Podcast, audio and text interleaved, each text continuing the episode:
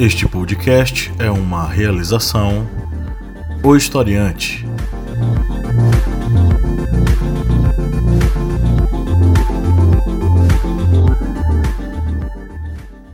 Olá, historiantes, bem-vindos mais uma vez ao podcast do Historiante, o seu podcast sobre as ciências humanas, que sempre está aqui toda semana levantando uma série de discussões, debates interessantes para fazer com que você consiga compreender ainda melhor o mundo que nos cerca, com toda a sua complexidade e toda a sua crueldade, toda a sua poesia e tudo que, enfim, estiver inerente à vivência do ser humano na sociedade. Eu sou o professor Pablo Magalhães e a nossa mesa está composta pelo senhor Kleber Roberto. E aí, galera, beleza? Márcio Fabiano. Olá, minha gente. Tava com saudade de vocês, hein? Tinha uma semana ou duas que eu não participava, mas estou aqui firme e forte com essa galera bonita. E a senhora Lídia Verônica.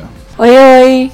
Então estamos aqui mais uma vez para o podcast de número 71. E é pauta aberta porque nós temos muita coisa para falar. A América Latina está pegando fogo. Quem acompanha a gente lá no YouTube já viu o vídeo meu, o vídeo da Bianca falando sobre esse assunto. E o Brasil também está em chamas e o, mundo todo está em chamas. É uma coisa louca. A gente não está conseguindo é dar conta de tudo, né? É, então, pauta aberta hoje para a gente debater é, sobre esses assuntos todos. Lembrando que o Enem já aconteceu e você que acompanhou o historiante, será que você soube fazer a redação do Enem, Kleber? Foi uma redação que pegou muita gente de surpresa, mas se você acompanha os podcasts do historiante, você conseguiu responder muita coisa na prova do Enem, porque nós falamos sobre SUS e ele foi tema de perguntas. Pois é, eu acho até que o próprio tema da redação, quem escutou o podcast do historiante, teve muita coisa para falar, né? Porque a gente falou sobre essa questão do, da falta de investimento do, no cinema, só que não foi necessariamente é, sobre o cinema. Só que Lídia Verônica está lembrando aqui que as arretadas falaram As sobre. arretadas falaram sobre cinema e a questão, a questão da mulher né, no cinema. E isso é democracia. Faz parte da democratização ao cinema a participação da mulher, porque ela também é, é povo, né? Ela representa uma classe, enfim, que não tem voz. Então, é, a gente poderia ter falado disso também. Se vocês poderiam ter falado disso na prova, sobre a, a representação da mulher né, no cinema, enfim, como democracia. A democratiza- democratização do cinema. Democratização do cinema. Isso. Enfim, e outros trans, enfim, você poderia acrescentar outros, outras minorias negras também. Perdão, Kleber, pode falar. É, e também tem outra coisa, bicho. É, lembrando aqui do nosso podcast sobre literatura popular, que nós tivemos a participação do Braulio Tavares, nós tivemos par- participação do, Do Toninho, Toninho Castro. Castro. Nós falamos sobre cinema e nós falamos sobre investimento ao cinema, a questão da Lei Rouanet. Né? É, e nós falamos também vários assuntos sobre temas relacionados à sociologia, como desigualdade, é, temas filosóficos aqui no nosso podcast que caíram na, na prova do Enem. Ou seja, é uma fonte não somente para redação, mas para a própria prova de ciências humanas do Enem e outros vestibulares. Vocês estão com um prato cheio, só é você ligar o seu fone de ouvido no seu celular, acionar o seu agregador de podcasts e ficar atualizado no historiante.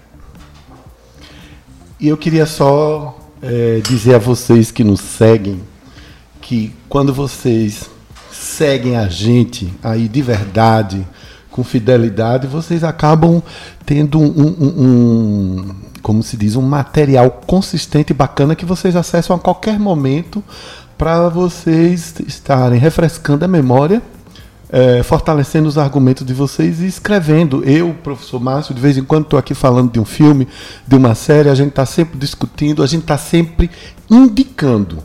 Reparem que esse é o nosso espírito aqui do historiante. A gente indica, mostra um caminho a vocês e vocês fazem as ideias de vocês, formulam os argumentos de vocês, criam o seu próprio pensamento.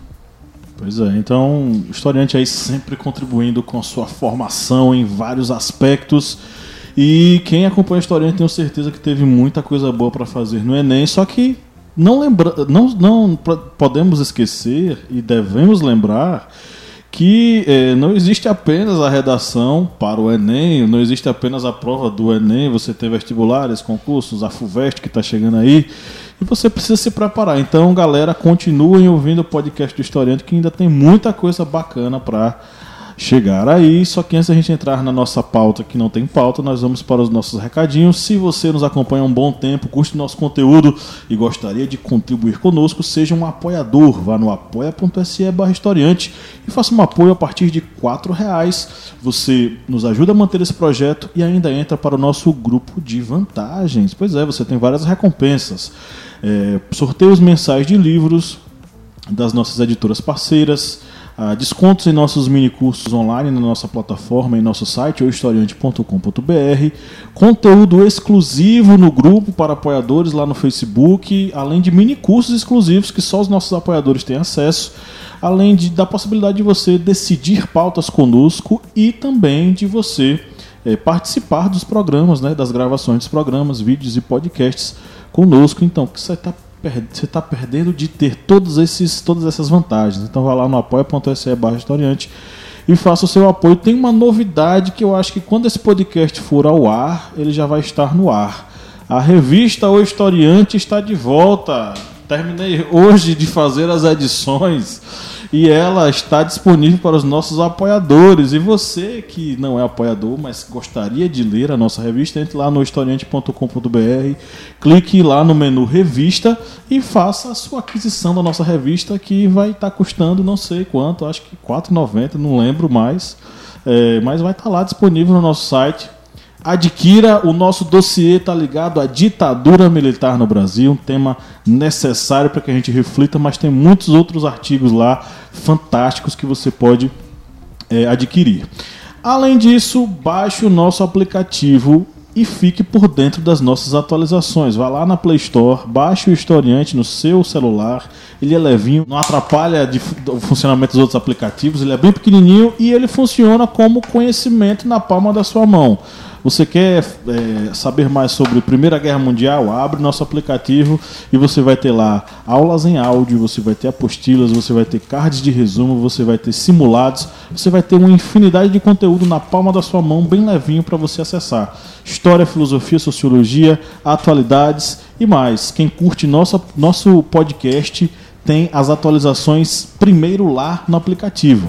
Então, baixe o nosso aplicativo e fique por dentro de todas as nossas atualizações. Além disso, conheça a nossa família historiante de podcasts. Além deste, o historiante, você tem o correspondente de guerras, a voz que narra os principais conflitos ao redor do mundo e o podcast das arretadas com vozes, olhares e perspectivas femininas e feministas sobre assuntos sociais, políticos, econômicos, culturais, musicais, filosóficos, etc e tal. Agora sim, vamos para a nossa pauta. E aí, gente? Na Bolívia, foi golpe ou não foi golpe? Rapaz, é o seguinte, foi golpe, certo? Foi um golpe na mão grande, foi um golpe muito descarado, mas tem outra coisa, sabe? O Evo Morales, ele meio que provocou esse tipo de coisa. Não sei se vocês concordam comigo, mas o, é, eu sei que a ideia que ele tem é a ideia de que preciso lutar pela minha população, logo preciso me candidatar constantemente, preciso ser o presidente para fazer isso. E não pensa na ideia de que, bom, eu se eu passar o bastão para alguém tão interessado, tão capacitado e tão preocupado com a população quanto eu, eu posso fazer com que a minha população, o meu povo, ele continue sendo respeitado. Então, é, foi golpe, mas de certo modo Evo Morales ele provocou esse processo a partir do momento em que ele forçou uma candidatura dele. Né? Não sei se vocês concordam comigo sobre esse assunto. É, realmente, é, Evo Morales ele acabou, é, digamos, entrando em estado de saturação devido a essas várias reeleições dele. E houve também aquele problema no período eleitoral, que aí eu não, não vou entrar nesse mérito porque eu não estava lá, eu não sou um observador político das organizações das, é, dos Estados Americanos que estava lá verificando. Teve aquele período de, de interrupção de uma ou foi duas horas que a contagem de votos ficou parada e de repente quando voltou o Evo Morales já tinha é, conseguido abrir uma quantidade é, de votos suficientes para não ter segundo turno. Aí ocorreu, teve as denúncias de que houve a, uma manipulação eleitoral e Evo Morales ele até tentou é, vou dizer não, se teve, vamos fazer novamente a, uma nova eleição. Mas aí o movimento de golpe, o movimento golpista já estava em andamento e aí ocorreu todo esse imbróglio que está ocorrendo hoje na Bolívia. Evo Morales obrigado a renunciar para não morrer ou ver membros de sua família serem mortos, porque é, membros da direita estavam atacando é, tanto a casa dele como a casa de parentes dele, de pessoas próximas a ele essa é, a senadora Aria, que é a Ariana nórdica, acho que ela deve ser da, da Noruega ou é Suécia, que se autoproclamou presidente da, da Bolívia. Vocês até podem me ajudar qual país que ela é, porque ela disse que é Ariana nórdica, então ou é da Suécia ou é Noruega. Ela, numa reunião no parlamento que não tinha nem não tinha nem 10% do, dos políticos, ela se autoproclamou é, presidente e a Bolívia está nesse se tornou esse caldeirão de revolta porque Evo Morales ele tinha um apoio popular e ainda tem um apoio popular muito grande no, no país. E esse apoio popular foi às ruas e está nas ruas para evitar que a Bolívia ela se torne num estado é, uma autocracia teocrática cristã ariana nórdica é, de extrema direita. Eu concordo com vocês e queria acrescentar uma coisa. Uma coisa que me incomoda muito são os personalismos.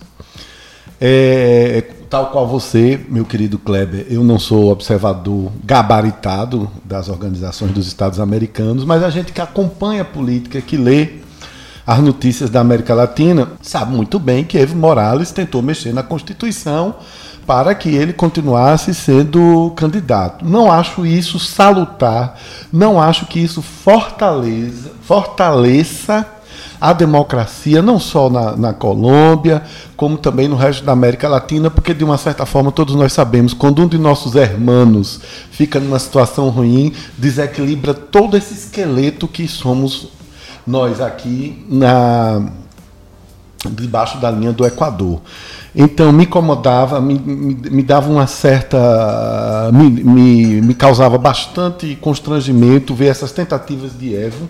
Evo é um, líder, é um líder popular, tem seus méritos, ele trouxe a população indígena para o protagonismo, uma população que era de segunda, terceira categoria.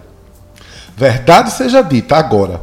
O fato dele ter conseguido isso não dá a ele, nem a qualquer um, ou da direita ou da esquerda, de dizer: se eu fiz o bem, eu continuo eternamente.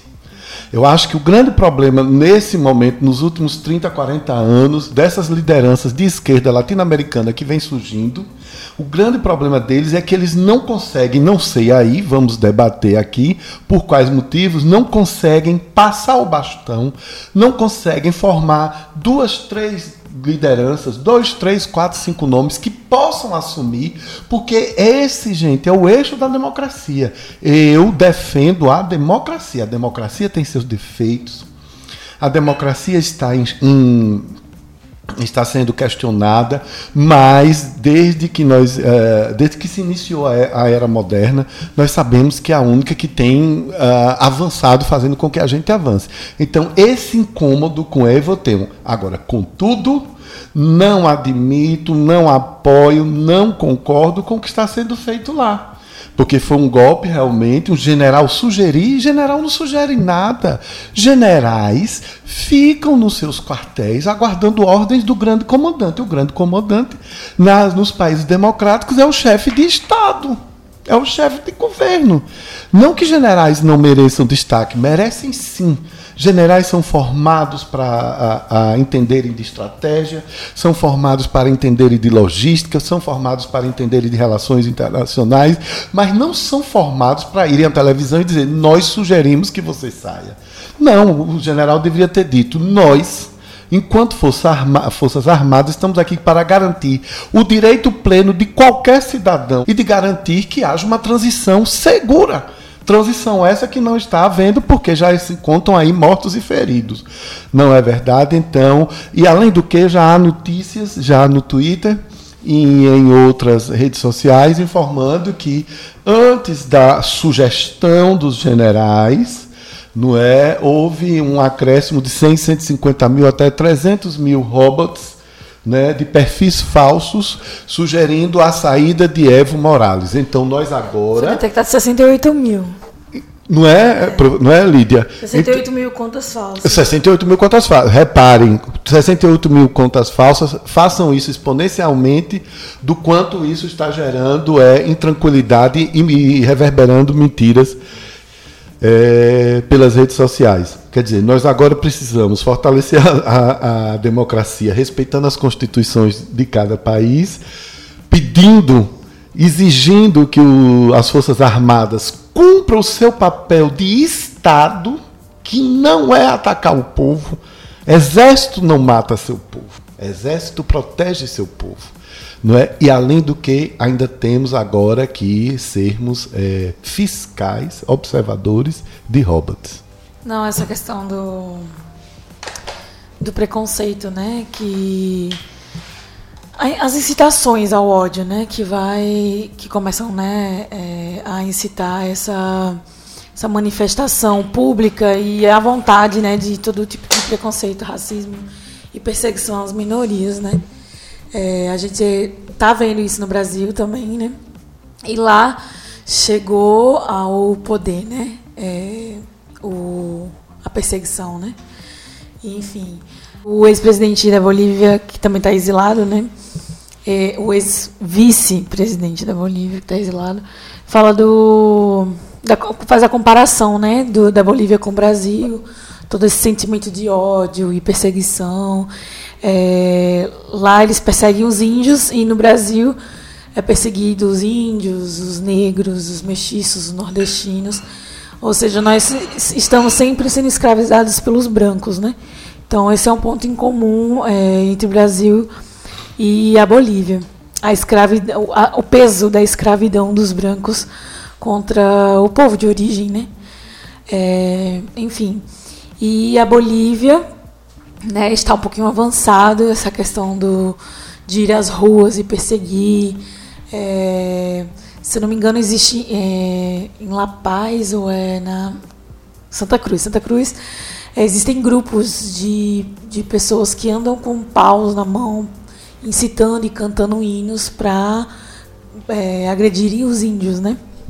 Em La Paz também, enfim, é, sempre perseguindo as minorias. E aí, é, no Brasil, como. Desculpa, eu não percebi se Kleber falou sobre o assunto do, do racismo que está agora no Brasil está muito. É como se as pessoas tivessem perdido os freios inibitórios, né? Elas, elas estão à vontade para serem preconceituosas, racistas é, e perseguirem as minorias, né? A gente sabe que o grupo LGBT que é um dos que mais sofrem, né, com essa perseguição, esse ódio e essa ideologia política que fomenta o ódio social. E, e o Brasil está caminhando, né? A gente não sabe, o futuro político do Brasil é um pouco incerto. Apesar de a gente ter né, o presidente aí com eleições e tudo mais, a gente não sabe a reviravolta que pode dar ali na frente. Né? Como está vendo todas essas convulsões da América Latina, é, é possível que o nosso futuro também seja um golpe. É, com o presidente é, falando abertamente coisas absurdas e, e sendo contra os seus próprios aliados, a gente não sabe quem pode tomar o poder amanhã e a gente só tem a certeza de que o ódio é, é o que está tá aí nas ruas, está na ideologia política e, e social, enfim. É, a Bolívia todos os outros países ao nosso redor, né? As minorias estão sendo perseguidas e no Brasil não está sendo diferente e podemos ser a, próximo, a próxima Bolívia, quem sabe.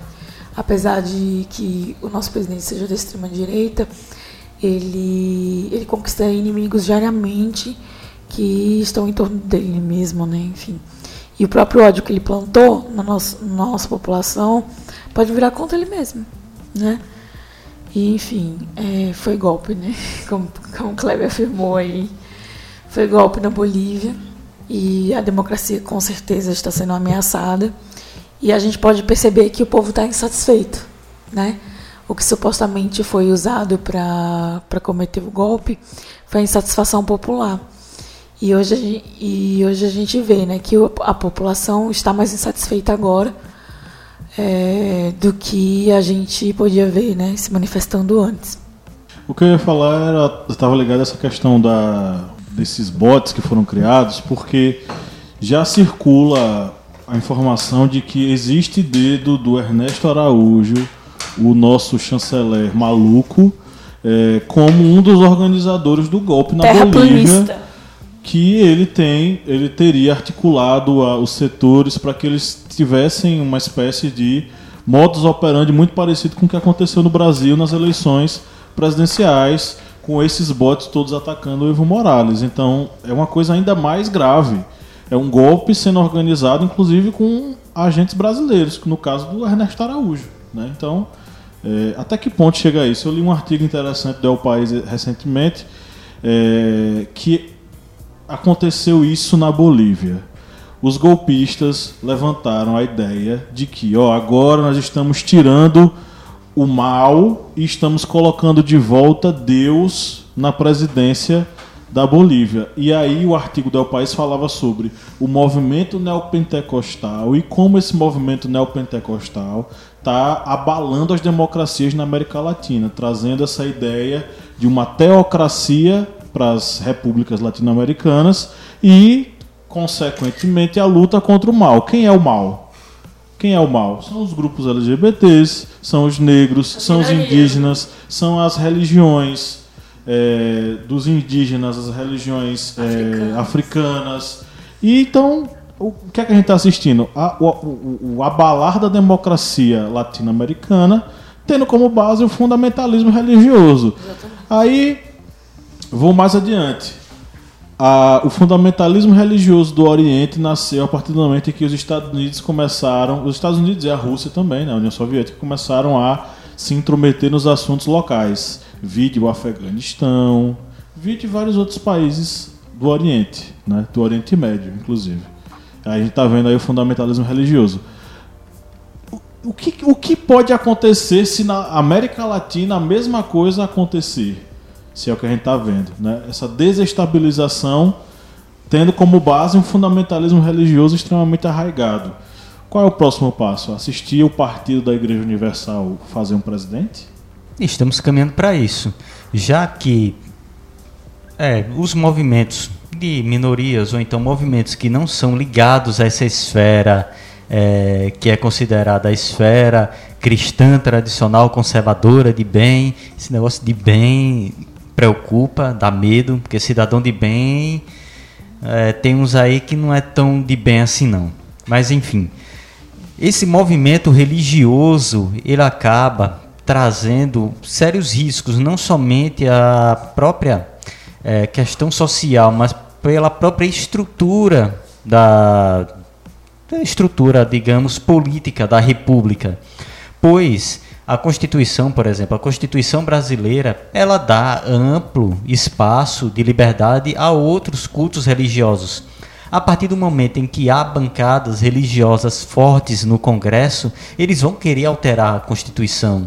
E eles vão acabar tendo força para alterar a Constituição em seu próprio benefício.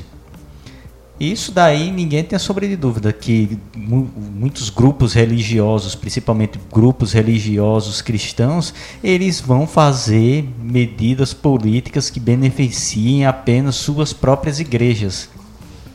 Isso aí naquele ideal, digamos, do privatismo que surgiu ainda no Brasil colonial. Ou seja, eu vou olhar apenas para o que é bom para mim, para o meu grupo, para essa minha, digamos, esse meu eixo próximo, esse meu eixo familiar. E os outros que se danem. E vai ocorrer exatamente isso no Brasil se um dia, porventura, tivermos um parlamento, um congresso e digamos, um poder executivo que seja ligado exclusivamente a determinados grupos religiosos. Eles vão querer fazer leis, medidas que beneficiem apenas a eles mesmos. Os outros grupos que se adaptem, ou então, como diz o nobre presidente, que vão para a ponta da praia. É, eu que se submeto, né? Porque aí a gente está dentro do mundo de Handmaid's Tale. A gente está no mundo do conto da Aya. Porque o que acontece é a construção de uma república baseada na religião, na sobreposição do homem sobre a mulher e no controle da natalidade dos corpos femininos através de um ideal religioso. Aí você vai ter, por exemplo, uma Damares Alves que não é mais apenas a, entre aspas, louca é, do ministério que fala besteira. O que ela falar vai de fato acontecer, porque quem domina o Brasil hoje é um grupo muito. É uma coisa meio louca, né? É, um, é uma, é um fundamentalismo sensual religioso. Porque você tem aí misturado uma ideia. De, é, o, o, Bolsonaro, quando vai falar com alguém, ele faz piadas sexuais de péssimo gosto, ao mesmo tempo que ele diz que defende Deus e a família. Então, e aí, como é que a gente baseia isso? É um, é um fundamentalismo religioso sensual, né? sexual. Mais ou menos isso. Carnal. Carnal, porque tudo que o cara pensa é em furico e. É, é, Golden Shower. É isso mesmo. Então, olha só que coisa louca, né? Eu defendo a família, mas eu vou no Twitter e coloco o que é Golden Shower. Falando nisso, isso me e lembra. Exponho, né? Eu estou expondo os meus eleitores que muitas vezes são adolescentes, crianças, que teoricamente, pelo conservadorismo, são pessoas inocentes, né?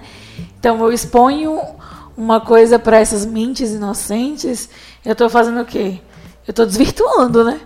Então, ao invés de ele ser um conservador recatado e do lar, na verdade ele é um depravado, né? Por onde anda Carluxo? Por que, que ele saiu do Twitter? Isso aí por causa da CPI, né? Da ele fake saiu, news. Ele não só saiu do Twitter, ele saiu do Twitter, Facebook, Instagram, de ele tudo. Ele as, as redes sociais, É. Por que Carluxo fugiu, Kleber? É por dizer? causa da, da CPI, das fake news, né?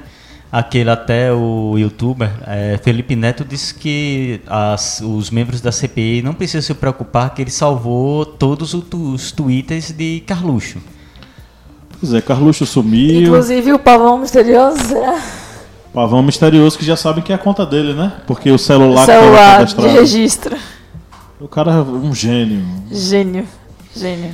Agora, uma coisa, uma coisa, inclusive, que eu queria debater com vocês, que é o seguinte: quando é que nós teremos novamente uma eleição completamente 100% isenta dentro do contexto da conectividade e da possibilidade de alguém utilizar das mídias sociais para manipular ou para sugestionar o voto da, das pessoas? Não, a gente vive uma, uma ditadura virtual.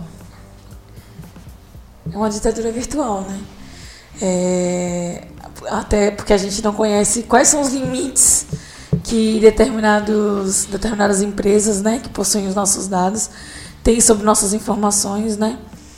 E quando a gente não, a gente não sabe, né, não é transparente esse conhecimento sobre nosso, nossa vida particular, né, é, fica difícil de saber o que é, o que é, como é que você pode dizer, um impulsionamento para mim ou para todos, né?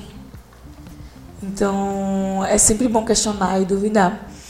É, eu seguia muita página de direita, muito jornal de direita. E de uns anos para cá eu resolvi seguir é, canais e páginas de esquerda. E fazer a comparação e pesar a informação entre os dois. Né?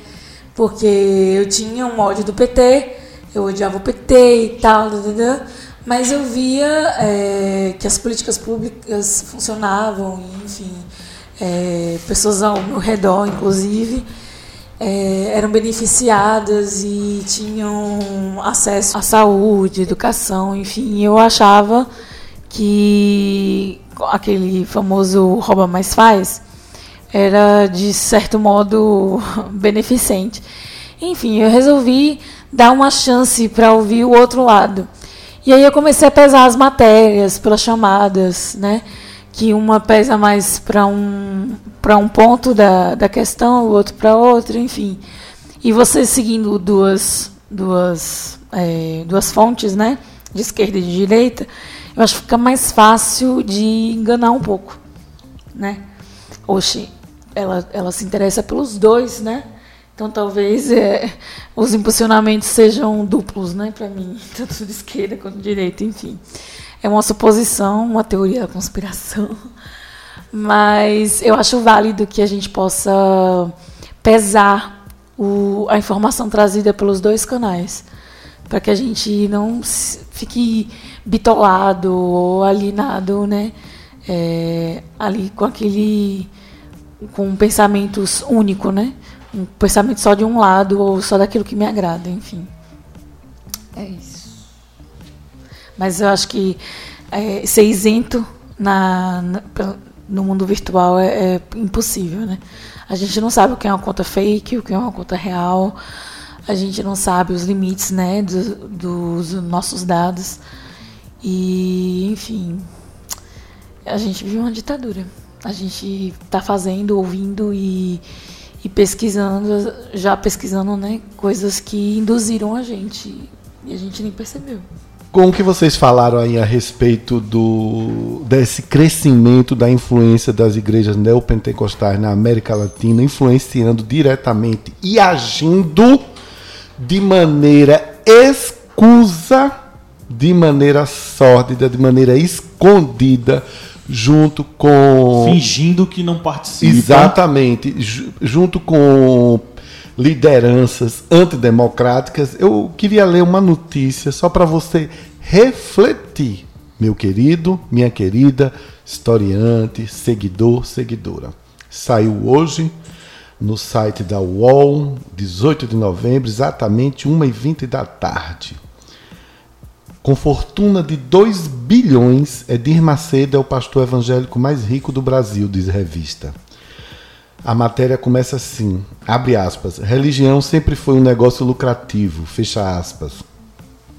Assim começa uma reportagem da revista americana Forbes sobre os milionários bispos fundadores das maiores igrejas evangélicas do Brasil. A revista um, fez um ranking com os líderes mais ricos. No topo da lista está o bispo Edir Macedo, que tem uma fortuna estimada em 2 bilhões, segundo a revista. Em seguida vem Valdemiro, Valdemiro Santiago, 400 milhões, Silas Malafaia, 300 milhões, R.S. Soares com 250 milhões, Esteve Hernandes Filhos e a bispa Sônia com 120 milhões juntos. Não vou ler o restante da matéria, você tá, encontra isso no site da UOL, mas é bastante interessante que todos nós possamos ler sobre o que está acontecendo aqui uh, e que vocês possam perceber como é que eles operam, como é que essas fortunas foram criadas, né? O Bispo de Macedo tem vários livros, boa parte deles criticando a Igreja Católica e a religião de matriz uh, as religiões de matriz africana. Só quero lembrar de uma coisa: nós aqui no Historiante, o que faz a nossa riqueza e a nossa boa vontade em estarmos levando a opinião, uh, levando informações para vocês que nos seguem, é que nós respeitamos uh, as expressões religiosas todas. Aqui nós somos quatro, coincidentemente, cada um tem uma expressão de fé diferente, nós nenhum de nós tem uma religião igual a outra, e isso em nenhum momento atrapalha o nosso livre pensar, em nenhum momento atrapalha o, o, o nosso crescimento da nossa amizade. Por que, é que eu estou trazendo isso? Para que vocês comecem a investigar o seguinte: observem esses milionários e bilionários da fé investiguem o que é que eles fazem que seguem a, as palavras de Jesus. Vamos lá. O que é que eles fazem de caridade? O que é que eles fazem em prol da evolução do mundo? O que é que eles fazem em prol dos mais pobres? Cristo optou pelos mais pobres. Ele foi castigado, crucificado, porque ele quis ficar do lado dos oprimidos não é verdade? Leiam, minha gente, está na Bíblia. qualquer Bíblia fala sobre isso. Cristo disse diante de Maria Madalena e dos outros homens de bem da época: atire a, primeira pedra quem nunca pecou. Todos tiraram suas pedras das mãos e colocaram no chão. Maria Madalena seguiu sua vida em paz. Vamos observar, vamos observar que essas palavras que são ditas por esses homens, esses homens são políticos, esses homens têm sim seus interesses, seus interesses não são exatamente cristãos. Prestemos muita atenção nisso. Vamos observar que as sociedades que estão mais desenvolvidas respeitam a religião e procuram exercer a tolerância. Repare o que acontece lá na, na Escandinávia, repare o que acontece nos países mais desenvolvidos. Não foi fácil para eles, não. Eles sofreram, eles se torturaram, eles tiveram problemas com terroristas, com um ou outro mais fanático uh, que quis ir contra uh, esse sentimento de tolerância, mas são sociedades que estão avançando. A própria Alemanha que o diga. Não é? A Alemanha que viu nascer o ovo da serpente, o nazismo, teve o nazismo imperando por tanto tempo, hoje é um dos países mais avançados, mas que busca exercer a tolerância, inclusive com regras muito bem definidas em suas leis, em suas leis internas. Então vamos pensar sobre isso. A gente defende aqui no Historiante uma democracia mais sólida, com todas as, a, a, liberdade para todas as religiões e não esqueçam, nós somos brasileiros. O Brasil é branco, o Brasil é índio, o Brasil é negro, o Brasil é mestiço. Não adianta nadar contra essa corrente. Nós não somos assim, é essa que faz a nossa riqueza. Nós somos bons na música, no samba, na MPB, na poesia, mas nós somos bons na, na ciência Ontem no Fantástico saiu uma matéria falando de um prêmio, vocês vejam aí no Globoplay, o, o Fantástico de ontem, 17 de novembro, de um prêmio sobre ideias, uh, estudantes que uh, apresentaram ideias para fazer a evolução do mundo, né, para trazer ideias interessantes para o planeta. Três equipes duas do Rio Grande do Norte, outra do Ceará. Vocês não sabem o orgulho que eu tive de ser nordestino. Estou até arrepiado aqui, estou arrepiado mesmo, os meninos estão vendo, de ver aquilo. Eu disse, meu Deus, o povo de Natal, de Mossoró e o povo lá de Fortaleza fazendo as coisas bacanas, dizendo assim: a gente não quer ser melhor do que o Sul, nem o Sudeste, não. A gente é nordestino, mas a gente é brasileiro e a gente faz coisa boa. É isso, não se deixem levar por essa trama do mal. A gente é muito melhor do que isso. É, falando em ovo da serpente, isso me fez lembrar também uma coisa que eu mandei até no grupo do podcast. É, tá voltando um movimento que é o ovo da serpente brasileiro, que é um movimento integralista. Teve uma movimentação em Fortaleza e tal, e os caras foram para lá e vestiram a camisa do integralismo. Vocês veem aí no, no na imagem que eu mandei para vocês. É, os caras em Fortaleza, numa manifestação contra o Gilmar Mendes. Eles foram lá vestidos com as camisas do integralismo, com bandeira do integralismo e com a bandeira do Brasil. Kleber me ajude a falar sobre esse assunto, porque o movimento integralista foi um movimento com caráter fascista, muito baseado com a ideia de Hitler na Alemanha, principalmente. O Plínio Salgado ele se baseia no movimento eh, nazista para montar o movimento integralista, e ele basicamente pregava ideais fascistas no Brasil. É, o integralismo, ele fez parte exatamente desse período do, da era Vargas, e ele tinha esse ideal é, ultranacionalista é, de criar uma, digamos, raça pura brasileira. Isso, algumas pessoas dentro do integralismo pensaram dessa forma. E esse movimento integralista, ele acabou conseguindo, em determinado momento, arregimentar muitas pessoas. E agora nós estamos vendo novamente a volta de um movimento integralista com aquele caráter ultranacionalista, é, que não aceita o estrangeiro, que é contra é, as pessoas que não são, digamos, patrióticas. É até uma coisa difícil, né? Você achar uma pessoa que seja patriota, uma pessoa que realmente defenda o seu país. Porque a pessoa que defenda o seu país não é aquele que bate continência para a Estátua da Liberdade em frente de uma loja van. Isso aí não é ser patriota, não. E nem bater continência para um telão com a bandeira dos Estados Unidos. Isso também não é ser patriota. Ser patriota é, muitas vezes aquela pessoa que cria uma teoria educacional para tentar educar as crianças de seu país. Isso é ser patriota, porque está tentando é, dar uma, um crescimento, uma evolução educacional para sua pátria. Podemos pegar um exemplo de um verdadeiro patriota, é, aquele que é tido como um comunista, que não é comunista, que é você o Paulo Freire. Esse, você falou esse negócio da educação, lembrei de Leonel Brizola, pô. Um dos programas de Leonel Brizola, é, governador, era a, de que toda criança tivesse dentro de uma escola para estudar. É, isso é, isso é ser patriota, é defender aqueles que estão mais necessitados em seu país e que seu país cresça de forma igualitária. Ser patriota não é aquele que veste uma camisa da CBF e no meio de um bocado de pessoas que deviam estar jogando bingo ou em casa cuidando dos netos está lá é, defendendo é, volta da ditadura militar, fechar Supremo Tribunal, é, o Superior Tribunal de Justiça, ou seja, isso aí não é ser patriota. Ser patriota é defender suas instituições, defender o crescimento igualitário de todas as camadas sociais. Isso sim é ser patriota, é pensar num todo, em toda a nação, e não pensar em seu próprio umbigo. Voltando a essa questão do integralismo, isso é algo muito preocupante, porque isso é algo que pode futuramente causar sérios problemas Pois vamos lembrar que o movimento, por exemplo, o movimento nazista na Alemanha, ele não surgiu um movimento grande.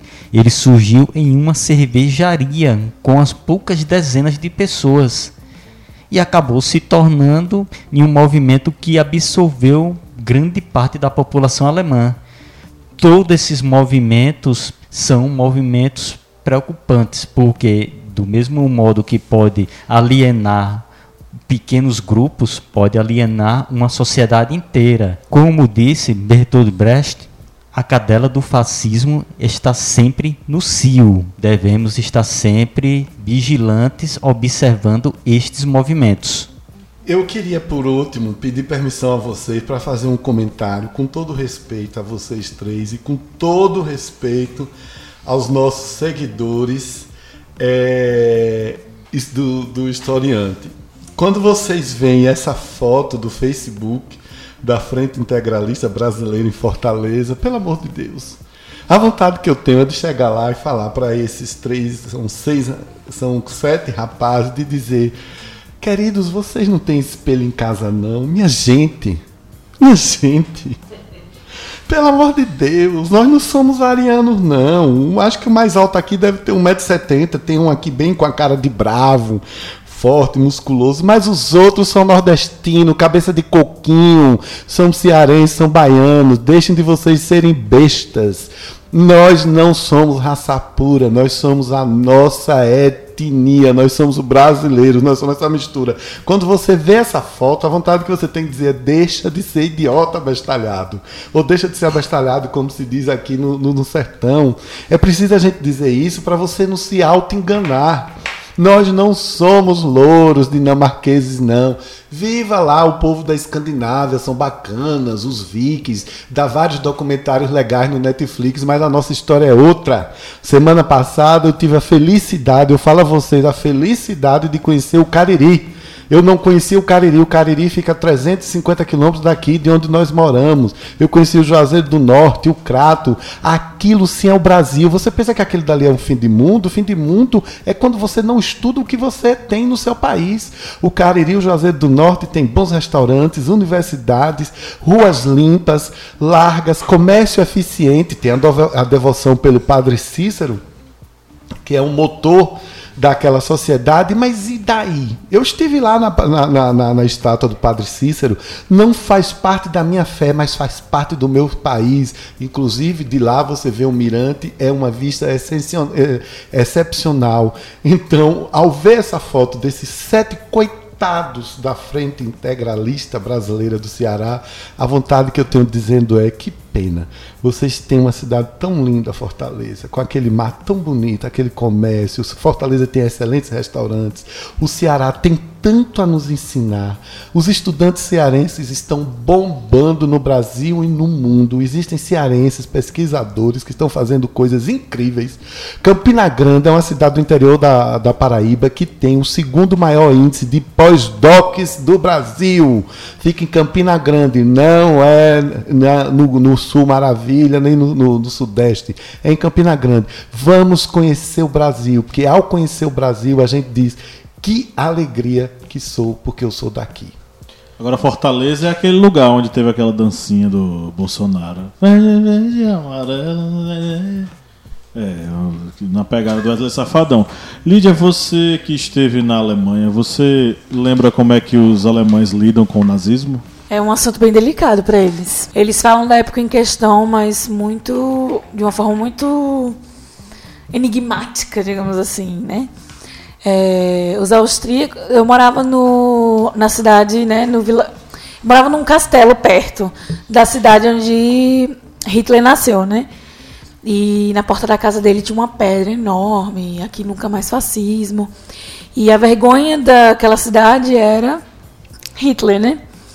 Então a gente não podia mencionar o nome dele em público entre entre os alemães e os austríacos, porque eles ficavam sérios, eles eles cortavam a conversa ali, eles iam embora da conversa se a gente tocasse o nome de Hitler.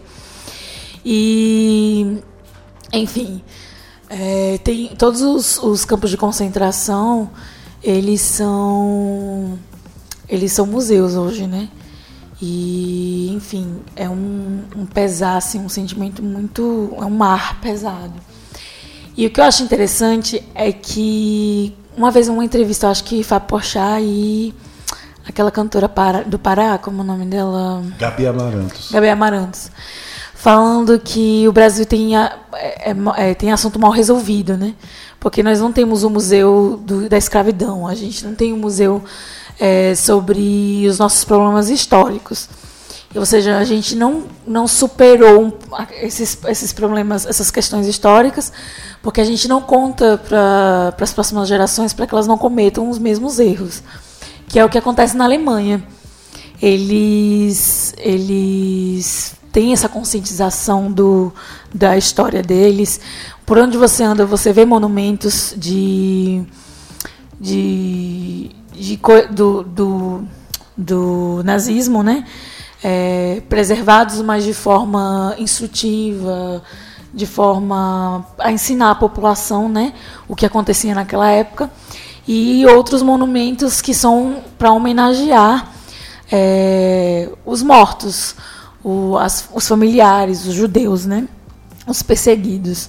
Então, assim, existe uma conscientização na população sobre o mal daquela época, é, sobre é, as consequências né, daquilo tudo, enfim. E existe o um maior respeito né, sobre esse assunto.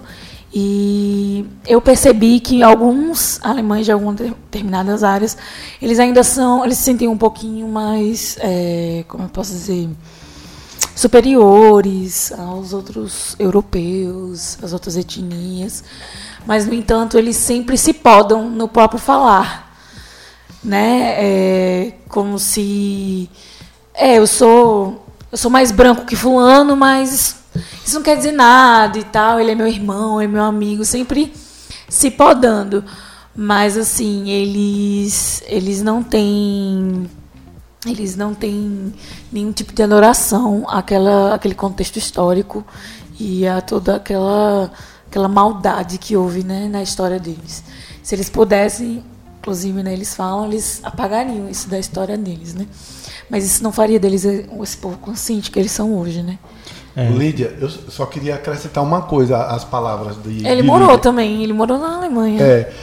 Eu só queria acrescentar uma, duas coisas, aliás, a, a que Lídia falou aqui tão verdadeiramente, né? A, a, primeira é que esse mal que ela citou tem pouco tempo, tem 70 anos. 70 anos, não é nem um século, minha gente, não é? Que Hitler foi derrotado na guerra. As coisas ficam ali, ainda tem uma geração inteira, eu acho, talvez, para expurgar esse mal. A outra coisa é, quando eu morei em Berlim, e o meu amigo Matias Hoffmann, que ele foi me levar para conhecer o antigo muro que restou É, do muro. era isso que eu ia falar também. que Do muro. tem vários museus, vários, vários, vários. É, Check-in check-in- Charlie. check-in- é Check-in Charlie. Check-in Charlie, exatamente.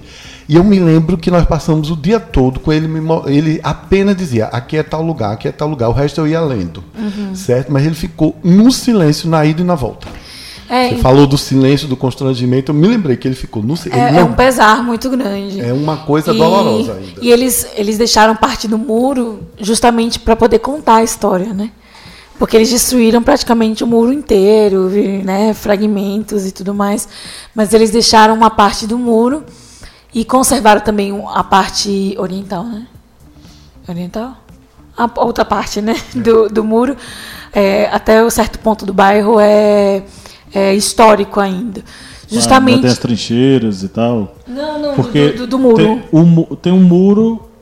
do lado ocidental era o muro e a rua. Do lado oriental era o muro. Não, é a funda, né? uma, Uma trincheira enorme que tinha Não, não, armadilha e tudo mais. Não, eles, eles é, pavimentaram tudo, mas assim, os prédios, os carros antigos, eles, eles deixaram como monumentos e. e é, como se fala? É uma rua histórica, né? Meio bairro histórico, assim. Patrimônio histórico, isso. Para contar a história deles, né? Aquilo ali não sair da lembrança, para que aquilo ali não se repita. Então, é, eu acho que falta muito isso no brasileiro, essa conscientização dos nossos erros históricos. E aí, enfim, os alemães eles eles não tocam muito nesse assunto, até porque você pode andar pela rua que a história deles vai estar sendo contada, né? Então eles devem ser instruídos até mesmo na- nas escolas, né? A, a aprenderem a sua história e a silenciarem. É como se fosse, fosse um lamento calado, né? Do, do mal, do mal que eles causaram ao mundo. E, enfim, eles, os austríacos morrem de vergonha do, de, de, ser, de serem terra do Hitler, né? E porque, digamos assim, um, um austríaco, né? Poxa, saiu daqui da Áustria, tem uma, por exemplo, o Schwarzenegger já é cultuado, né? O tanto de bodybuilding que tem na Áustria é absurdo. É, é um orgulho nacional, né? Você poder dizer que Paulo Freire é brasileiro. Agora você virar e dizer que Hitler é austríaco, para eles é extremamente ofensivo, né? Então, eles têm essa, essa, esse resguardo. E é bem melhor o Exterminador do. Futuro do que Hitler. Não é não, Lídia? Ou De certo modo, Hitler Certo foi, modo. Um, foi um Ele exterminador do Futuro é. do futuro. ele é Mas, exterminado. mas eu prefiro Schwarzenegger que ele é mais canastrão, né? É. A gente mais ri. sensual A gente também, ri, né? pode rir dele. É mais sensual que Hitler. Adorei Schwarzenegger. Com relação a esse problema de, de memória, a gente tem no Brasil um exemplo, que é no Rio de Janeiro, que é o Cais do Valongo. Foram que é, para quem está ouvindo e não sabe, o Cais do Valongo ele foi o local onde mais recebeu escravos da África e eles desciam no Cais do Valongo onde era feita a negociação. E há pouco tempo se descobriu-se esse cais. E se descobriu-se muito material arque- eh, arqueológico, desde grilhões, eh, pelourinhos, celas para os negros, eh, correntes, muito material. O cais do Valongo ele está em processo de ser, tor- se tornar um patrimônio eh, é, um patrimônio Histórico. histórico. Isso, um patrimônio histórico voltado para essa conscientização da escravidão que ocorreu no Brasil, que foi terrível. E o material que foi retirado ia ser construído um grande museu, o Museu da Escravidão, para demonstrar toda a crueldade que foi feita com os negros que chegavam no Cais do Valongo.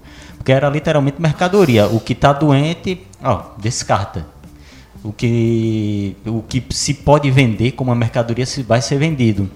Só que esse material que foi retirado de lá está há praticamente hum, já está há anos encaixotado não se tem um prédio desse museu, não se tem perspectiva de construção desse museu, está lá jogado em um depósito, literalmente. Material totalmente enrolado em plástico filme, plástico bolha, caixa de papelão, porque não se tem a perspectiva de quando se vai construir o Museu da Escravidão no Brasil. Essa é a visão que nós temos com relação ao nosso passado, um passado que é ruim, um passado que o brasileiro, infelizmente, não sabe lidar. Porque quando se fala em escravidão, é, se tem ideia apenas do escravo moendo o engenho de cana. E não é só o escravo moendo o engenho de cana ou apanhando no tronco na, do lado da Casa Grande há um processo muito grande em torno disso, que vai desde a África a o transporte no navio tumbeiro, que esse transporte também era cruel, que chegava, chegou ao ponto de que alguns historiadores indicam que é, rotas de tubarões eles mudavam o caminho para seguir os navios tumbeiros, porque era direto vindo, morria muitos escravos eles só tiravam da corrente e jogavam de, das correntes, dos grilhões e jogavam no mar. Para abrir espaço para quando chegar já ir Mas, descendo e vendendo. Eu nunca escravizei ninguém. E o português nem pisava na África. Os verdade, africanos se, se, entregavam para os portugueses. É. é. esqueci esse detalhe, esqueci esse detalhe. Que, Mas, claro, que eles deviam chegar lá e chegava lá com as notas fiscais. Oh, nota é, fiscal. Para quem fiscal. não lembra, esse absurdo foi falado pelo seu presidente da República no programa Roda, Roda Viva, tá? Não, meu presidente não, cara, não ganhou. É, Kleber, tem um Museu do Negro. O Museu do Negro no Rio de Janeiro. Ele não é divulgado, né? Mas é, ele existe ele fica no segundo andar de uma igreja. Lá no é. centro de, do Rio de Janeiro, não é, conheço. Esse era é, a construção de um museu as, mesmo, o Museu sim, Escravidão. Não, seria interessante, é isso que eu estou dizendo. Até o espaço do Museu do Negro é um não é devidamente. É, não é devidamente como posso, divulgado ou, ou ele existe de fato. O Museu do Negro ele é um espaço cedido dentro de uma igreja dos pretos, se eu não me engano, é, é Nossa Senhora do Rosário e São Benedito.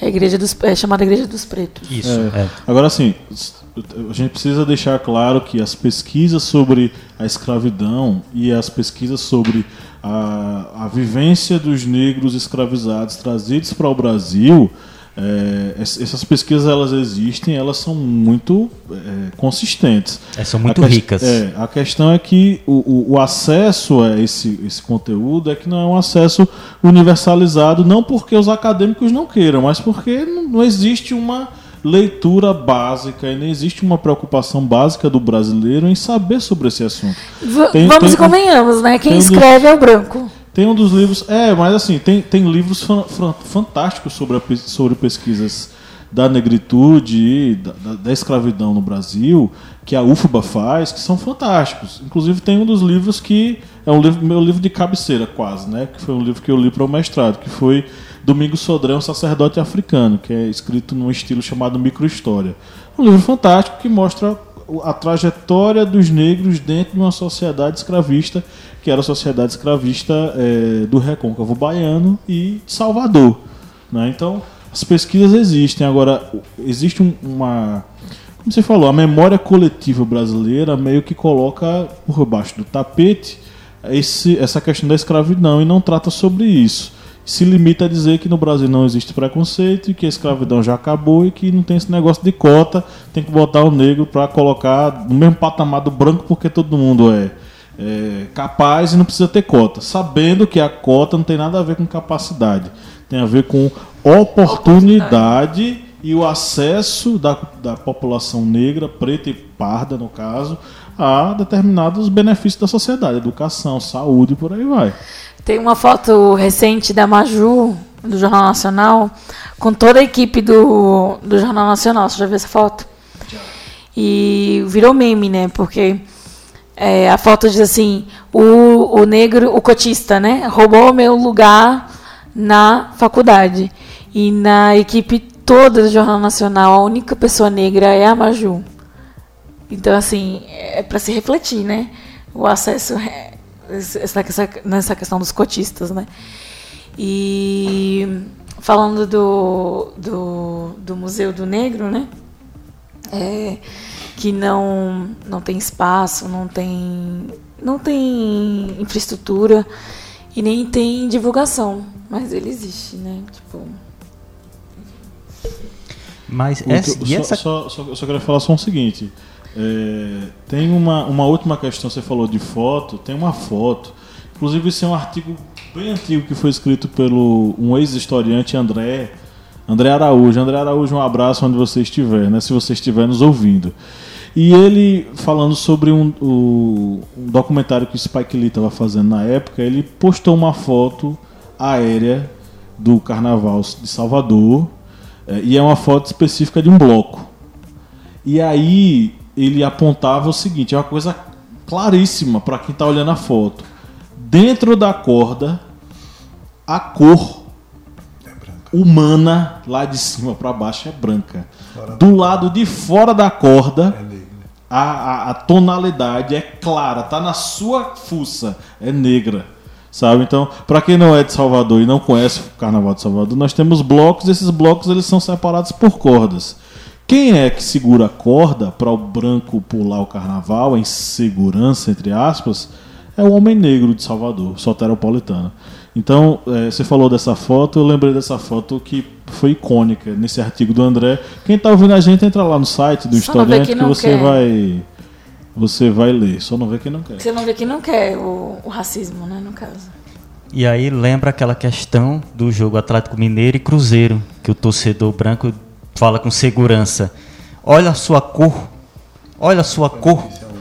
Macaco, ele fala macaco. É, quando vai saindo, dá para se ouvir assim, um macaco. E aí nós temos ps, várias, vários é, casos de racismo no esporte, principalmente agora no futebol, já que povo- é, as pessoas estão se sentindo na liberdade de usar o estádio como forma de exprimir seu ódio. Toda rodada, toda rodada de futebol na Europa, por exemplo, tem um caso de racismo de, um torce- de torcedores eh, ofendendo, fazendo muitas vezes gestos nazistas, eh, chamando jogadores eh, negros de macaco. E aí tem esses casos. E como não está ocorrendo punições severas, há eh, um aumento deliberadamente dessa situação. E isso, eu acredito que, infelizmente, essa punição deve recair sobre a Federação de Futebol, sobre o clube. Pois quem acompanha futebol sabe que no tem, há alguns anos atrás, quando se joga, torcedor jogava pilha, sandália, sapato, rádio, pedra, pau no campo e não tinha nada. Quando começou-se a jogar esse qualquer objeto no campo, o juiz botava agora no relatório e o time podia perder dois, três mandos de campo, ou então jogar com portões fechados, o que acontece? O torcedor joga uma pilha no campo, os outros torcedores seguram para levar ele para a polícia, então esperar os seguranças levarem ele para a delegacia. Isso vai ter que ocorrer com relação aos racistas uma torcida, como por exemplo na, no jogo da Bulgária com a Inglaterra, que era uma quantidade grande de torcedores, punia a Bulgária, eliminava ela da- das eliminatórias para a competição, botava, sei lá, 10 anos proibido de jogar competições oficiais. Quando voltasse, a torcida ia perceber que se fizesse novamente os cânticos ia ficar mais de 10 anos. E as outras torcidas também iam ficar receosos. Se a gente fizer isso, vamos ser eliminados. Infelizmente vai ter que recair dessa forma. É, por um, todos vão pagar. É a mesma situação do cinto de segurança. A ninguém usava. Quando começou a multar, ah, o passageiro do lado esqueceu de botar o cinto e foi multado. A primeira coisa que o motorista agora faz quando vê o passageiro sem o cinto é dizer: bota o cinto, por favor, porque sabe que vai ser multado. É, quando mexe no bolso, né, o negócio Quando fica mexe no bolso. complicado. Agora sim, tem uma coisa que isso me faz lembrar, que é o seguinte, a gente tá falando do racismo no futebol, só que o racismo no futebol ele não é a ponta final. Na verdade, ele não é a ponta inicial, ele é a ponta final. Porque o racismo é um processo de construção cultural Tá na estrutura. que é, tá na estrutura. Recentemente, mais uma menina negra foi morta, gente. No Rio de Janeiro. Mais uma menina morta, tiroteio, tiroteio, que a gente sabe que não é bem assim, porque É, Acredita-se que era uma, um miliciano que estava atrás de fazer justiça para matar algum fulano que era traficante, não sei o que, e acabou matando a menina. Mais uma, mais uma criança negra assassinada no Rio de Janeiro. Aí saiu o mapa do mapa da violência no Brasil, né? Que é feito pela segurança, o Serviço de Segurança Público. E é, mais uma vez, 75% do, da população carcerária é negra. É, o negro está, se não me engano, é, é mais do que 60% de possibilidade de estar mais vulnerável a uma abordagem policial do que um branco. Professor Márcio ficou diante dessa situação da abordagem, né, professor? Lembro. É verdade. Eu já contei essa história aqui quando eu estava no Carnaval de Salvador e é, a polícia entrou no ônibus e realmente eles me ignoraram. Eu era um dos dois ou três brancos que tinham lá no ônibus. Eles é, abordaram todos os, os pardos, os mestiços e os negros. A mim, eu continuei na janela. Eles me ignoraram completamente. Pois é, Lídia também passou por isso né, uma vez. As vantagens de ser invisível, não é, É. mesmo? Pois é, Lídia passou por isso uma vez, não foi? No carro? Ah, passei. Já contei aqui também que a gente foi parado porque meu amigo no banco de trás era negro. E pediram pra revistar ele. E aí eu me ofendi, eu tava sem carteira, deu problema. Enfim, mas eu tentei fazer de tudo que ele revistasse todos nós, que ele- eles revistassem todos nós, ou que ele não revistasse meu amigo, né? Eu não achava justo. Enfim, porque eu acho que como branca eu não nunca passei pelo que ele passou e nunca vou passar, né? Aparentemente, É, mas e por isso eu eu tenho voz ativa, né? Representativa para poder defendê-lo. Então é aquela questão, não basta só ser não ser racista, você tem que ser intolerante aos Tem racistas. que ser né? antirracista. Tem que ser antirracista. Antirracista, antifascista e meter o chute na cara de quem é. Pois é. Então, Eu acho que todo mundo que né? tem um amigo negro, um amigo pardo, um amigo é, gay, é, já, já foi isento de qualquer tipo de preconceito na rua.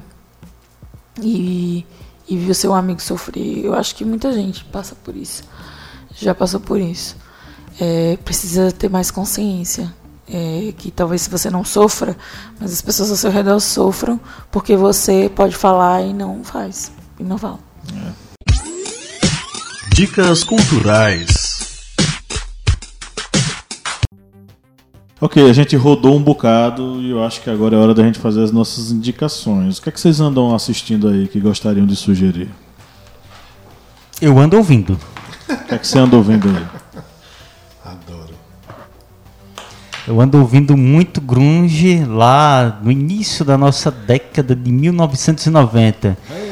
Muito Pearl Jam, muito Jam. Nirvana, Soundgarden, Stone Temple Pilots e por aí vai.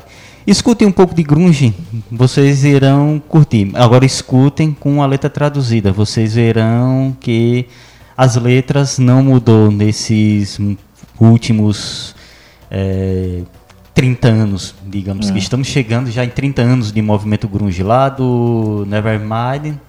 Já estamos fazendo praticamente esses E é 30 interessante anos. você falar sobre a questão da letra, porque tem gente que escuta e diz, ah, isso é loucura, isso é. Sendo que as letras elas são fantásticas. Jeremy, por exemplo, é uma história trágica, né? comum aos norte-americanos e agora no Brasil, muito mais recente. Eh, os casos de os meninos que sofrem bullying e acabam atentando contra a própria vida e contra a vida dos, dos colegas. Né? Isso mesmo. Escutem grunge. É... O que, que, que eu ando assistindo? É, eu gosto de assistir sé- bastante série, né? Eu tô acompanhando Handmaid's a Tale. Handmaid's Tale, né? Tô tentando terminar Handmaid's Tale. Ainda não terminei a segunda temporada para poder chegar na terceira, enfim. É... O da HBO, que a gente assiste. Chernobyl. A gente assistiu o Chernobyl maratonou. Não, mas acompanhando a. Gente dos Vigilantes. Watchmen. Watchmen. É, acompanhando Watchmen. que mais? É tanta série, né, que, a gente, que eu assisto assim. É, Atypical. Atypical, The End of the Fucking World. É, que mais? São algumas, algumas séries. Eu sou meio viciada em série. É, filme é muito curto pra mim, já não me satisfaz. Mas de- depois da nossa conversa, eu queria fazer uma indicação, pode? Deve. Gente, eu acho que é, já passou da hora, né? Do Brasil assistir é, documentário do Cambridge Analytica. É, para você entender assim, a sua. É, para você entender a sua realidade virtual. O que realmente acontece na internet. E não ficar supondo ou criando teorias da conspiração.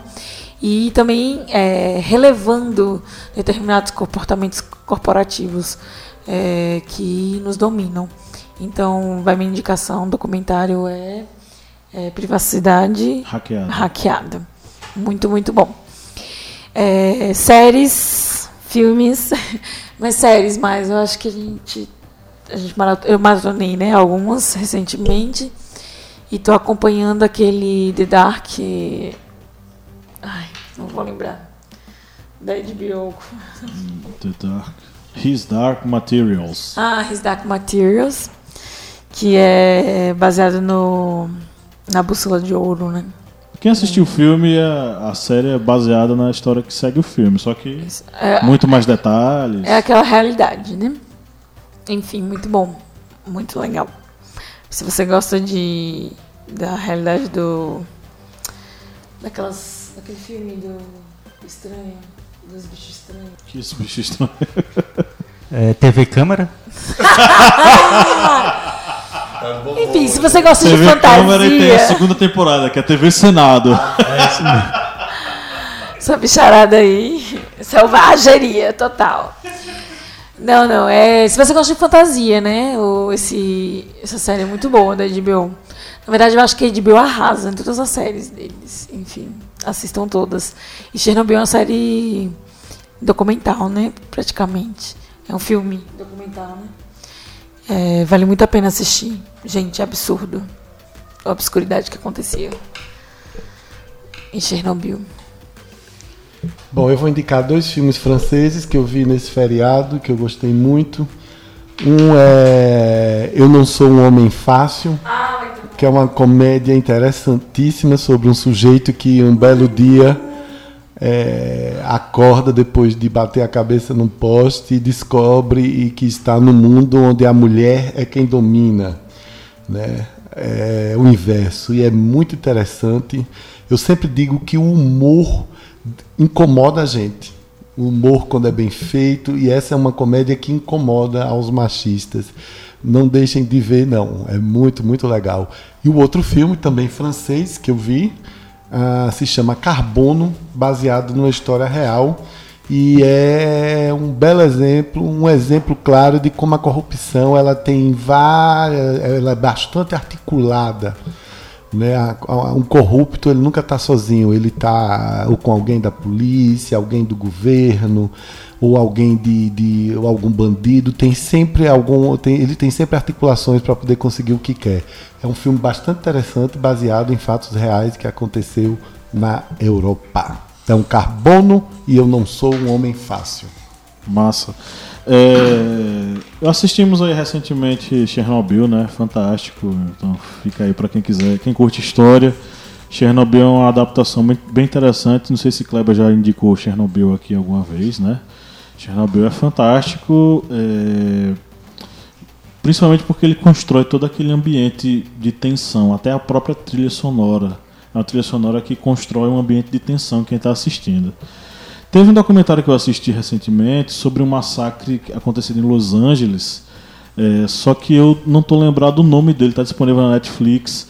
É, é um caso muito antigo de perseguição à comunidade negra é, em Los Angeles. E aí teve um caso que foi uma senhora coreana que acabou matando uma moça negra, é, achando que ela estava roubando o, o estabelecimento dela. Isso gerou um imbróglio terrível na, na, na, na comunidade norte-americana. E aí, no julgamento, ela foi declarada inocente. Ela matou a menina, só que ela foi declarada inocente porque, é, enfim, colocaram como se ela tivesse feito aquilo em legítima defesa. Mas as câmeras mostram que a menina não tinha roubado nada, né? Aí o que aconteceu? A comunidade negra da região pegou em armas, pegou pau, pedra, cacete e tudo mais e saiu quebrando tudo na cidade, a ponto de abrir e saquear loja, principalmente lojas de coreanos, né? Isso causou um processo terrível. O documentário ele mostra um pouco sobre essa questão da, da tensão racial nos Estados Unidos e em como os negros eles, é, enfim, eles são pressupostos como bandidos mesmo sem ter feito nada. Tem uma cena que eu acho é, extremamente terrível, que é uma senhora coreana bem velhinha, bem idosa, em cima da, da porque tinha uma grande vitrine, né? Quebraram a vitrine dela. Ela subiu ali na vitrine, pegou um pedaço de pau e disse: "Aqui ninguém entra". E um bocado de gente, né, em sua grande maioria, pessoas negras revoltadas, estavam querendo entrar, só que diante daquela senhora tão fraquinha, eles ficavam assim parados, sem saber se entravam, se faziam o que queriam fazer ou se paravam diante dela, porque a comunidade coreana ela basicamente se lascou, porque os caras ficaram extremamente revoltados. E a outra sugestão é para assistir o Watchmen, a série a série ela não tem nada a ver com o filme, ela não tem nada a ver com a história clássica. E ela pega como base não mais os conflitos e as tensões da Guerra Fria. Agora são os conflitos e tensões raciais norte-americanos. A questão da Ku Klux Klan e do movimento de supremacia branca, é, enfim, de volta aí na sociedade norte-americana. Ok, então, mais algum recado? Alguém quer deixar mais alguma mensagem para o mundo? Você ouvinte, sucesso nessa vida, tenha tu, tu, todas as coisas boas e maravilhosas, mas lembre que estudar é um negócio constante e é muito bom, tá? Então continue acompanhando aqui o historiante e todo o material que está sendo produzido. Muita coisa boa vai chegar aí para você. E se você curte a gente, seja um apoiador, criatura. Vá no apoia.se barra historiante e faça um apoio a partir de R$ reais mensais eu fico por aqui, um grande abraço e vamos dar um tchau no 3. 1, 2, 3. Tchau. Tchau. Tchau. Hoje tem gol do Gabigol.